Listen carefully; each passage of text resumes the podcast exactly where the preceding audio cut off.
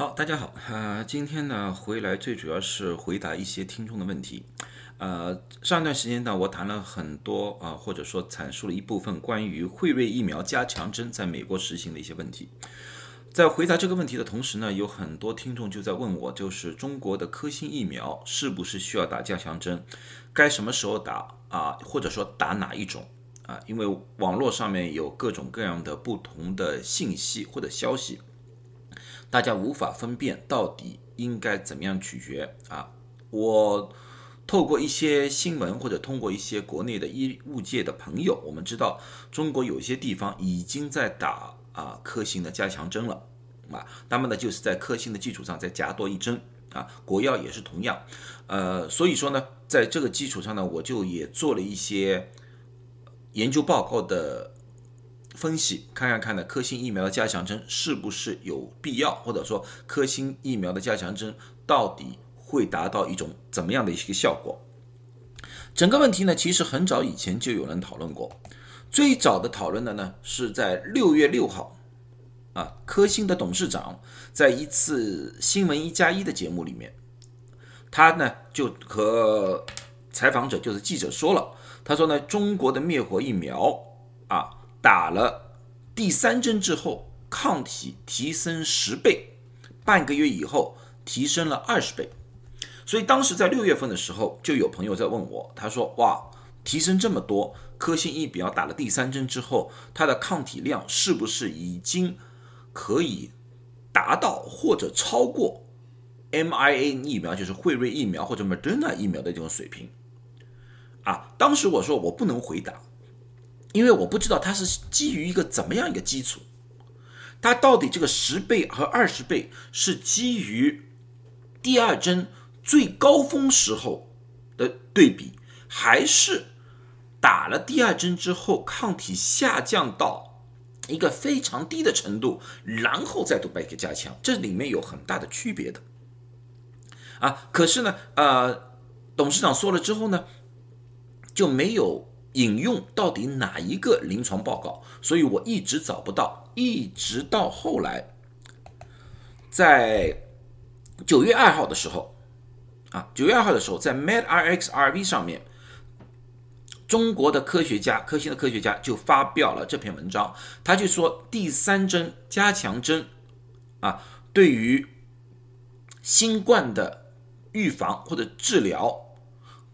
会有非常好的作用，或者非常长的一个作用。当然了，我不就不需会要对整篇文章进行一个大型的分析。那么，大第一个呢，我们需要知道这个 medRxiv 呢，这个文章我经常引用。这里面的文章呢叫 preprint，preprint 的意思呢就是说他们先打印出来，供同行们去评论啊，但是呢还没有一个定论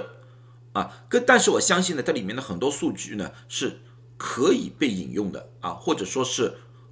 我觉得是有价值的，是这么一回事情啊。但是呢，这个呢就不是登在像的《柳叶刀》啊，呃，像那个呃其他的医学杂志上面一种正规的，就是同行已经认证过的一篇文章，这是有一丁点的差距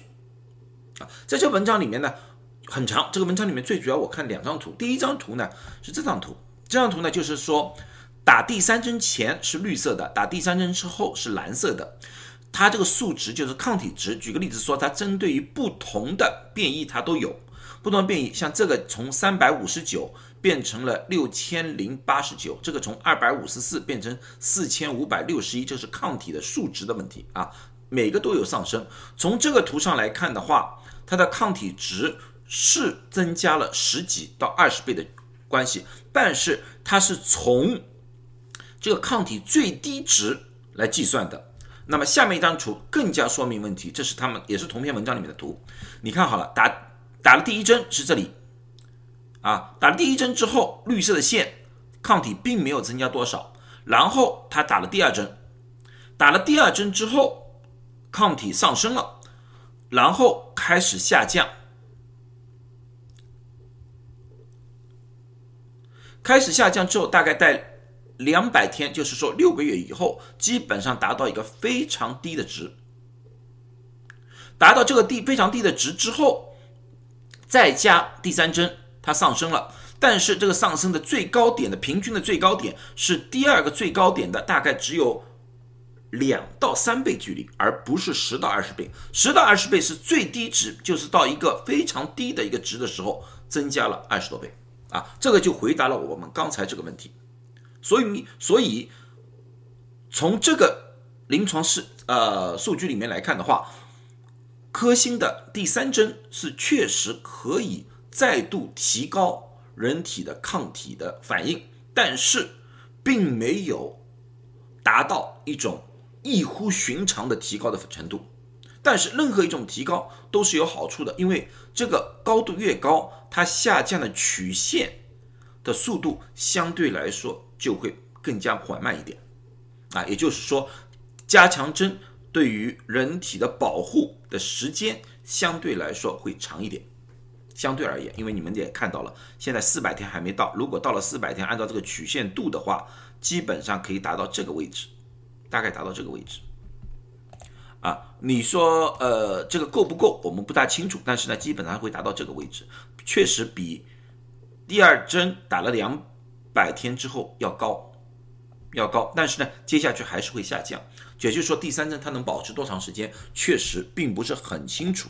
啊，并不能叫。希望以后的进一步的研究可以给到我们一些答案。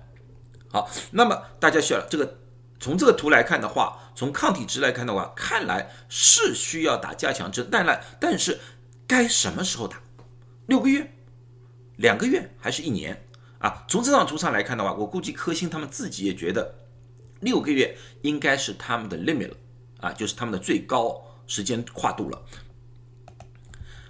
土耳其，我们知道在这次科兴疫苗里面有两个国家。对于科兴疫苗的数据有了非常大的帮助，其中一个是智利，另外一个就是土耳其。土耳其在九月份连续发表了好几篇关于科兴疫苗加强针的文章。啊，第一篇文章是在九月二号、九月六号发表的，它里面发表的文章就是打了科兴疫苗两针以后两个月，第二针之后两个月。他们最主要测试医务工作者，他们发现百分之二十二点九的医务工作者已经没有抗体，也就是说，百分之二十二九的医务工作者已经丧失了对新冠的抵抗能力。这里面呢，从年纪来说的话，年纪越轻啊，年纪越轻，那么呢，它的抗体的量相对来说也就比较高。女性相对来说比男性的抗体来高，啊，这是他们这个研究，然后他们得出结论，科兴疫苗确实需要打加强针，第三针，啊，他们没有具具体具呃说是什么时间，但是呢，他们说了，就是随着时间的推移，现在两个月已经有百分之二十二点九的人已经没有抗体了，那么随着时间的推移，这个数字会越来越增加，啊，这是。第一个，第二个呢，就是说他想看一看科兴疫苗所产生的抗体，两个月以后对于变异到底有什么样的一些效果。呃，这里面呢，针对了 alpha 变异和 gamma 变异，他们针对了这两个变异，因为在在那个呃世界上其他地方除了 delta 之外，alpha 和 gamma 变异是大家比较关心的两个变异来的，他们想看一看，同样也是六十天以后就打了两针。科兴疫苗六十天以后，他们就发，他们发现针对 Alpha 变异，两个月以后，百分之三十一点八的人已经没有中和抗体，而对伽马来说的话，百分之五十九点一的人，也就超过百分差接近百分之六十的人已经没有中和抗体，两个月以后，所以他们也是建议需要打加强针。这是土耳其的两个不同的地方做出来的关于两个不同方面的讨论。那么，既然要打加强针，土耳其应该怎么样选择打怎么样的一个加强针？这个也有临床报告。这个临床报告是九月十八号出来的，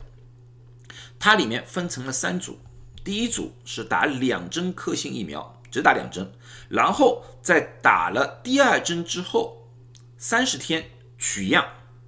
一共有四十五个人在这个一组，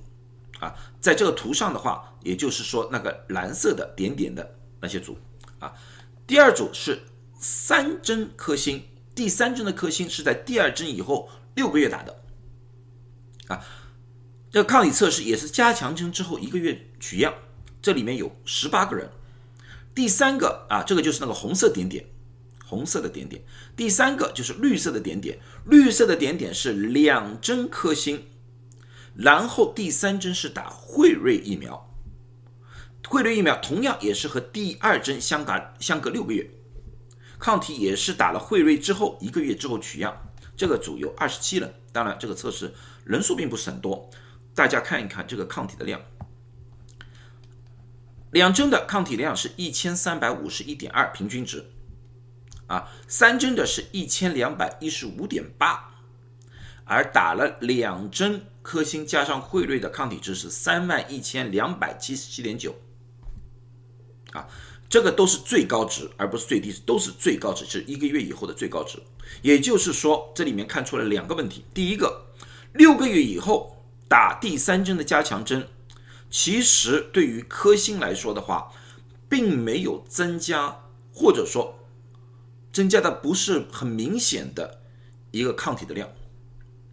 这个也吻合刚才就是呃国内所说的那个中国的所说的那个研究，就是它只增加两到三倍。我相信这个里面应该和人数的数量有关系，但是我绝对看不出它可以有大范围的增加，因为你们也看到了，他们这两个图基本上蓝色和红色基本上是重叠的，没有看到一个红色是远远超过其他数字的，基本上是在一个相对稳定的阶段。啊，所以说，呃，加强针如果六个月打的话，基本上它只是把人的免疫能力从很低拉回到刚刚注射完第二针疫苗的这个差不多的程度，或者有有有可能会略高啊，但是基本上应该差不多的程度。但是如果打辉瑞疫苗的话，它可以一下子把这个抗体的量增加非常多倍，基本上二十五到三十倍啊，他们里面说是二十七倍平均值。啊，所以当时他们的认为就是，呃，土耳其的医学家们他们认为，呃，打异种疫苗，他们也不说打辉瑞，就是打异种的疫苗，不一样的疫苗，灭活疫苗之后打了一个不同的疫苗，可以更加有效的预防新冠病例。好，那么这些所有的临床的报告，那么告诉一些我们什么东西？第一，我们看任何新闻报告的时候，要。想一想，最好去看一看原始的临床报告，因为有些时候有些用词上面的不同，可能造成一些误会啊。第二，从临床报告里面，我们也要进行一些分析，看看看这些数值是不是完全值得我们采信，或者说应该采信到一种什么程度啊？因为任何一种临床报告的话，人数。永远是一个硬上来的啊，这个和现实生活当中又有一些不同。今天我就基本上讲到这里，希望对大家对于科兴的一个加强针或者说一个混打有一些啊新的认识。但是这些所有的研究都没有说科兴和辉瑞一打的副作用会有一些什么样的问题。从我关于留学生。对我的反馈来看的话，他们打了两针科兴之后再打惠瑞，至今为止我没有发现特别异样的副作用。也就是说，他们的副作用和打两针惠瑞的人的副作用基本上是一样的，没有什么特殊。这只能，这是我至今为止能告诉大家的一个最最，我觉得相对来说最最可能的一个回答。好了，今天就讲到这里，希望大家身体都健康，谢谢大家。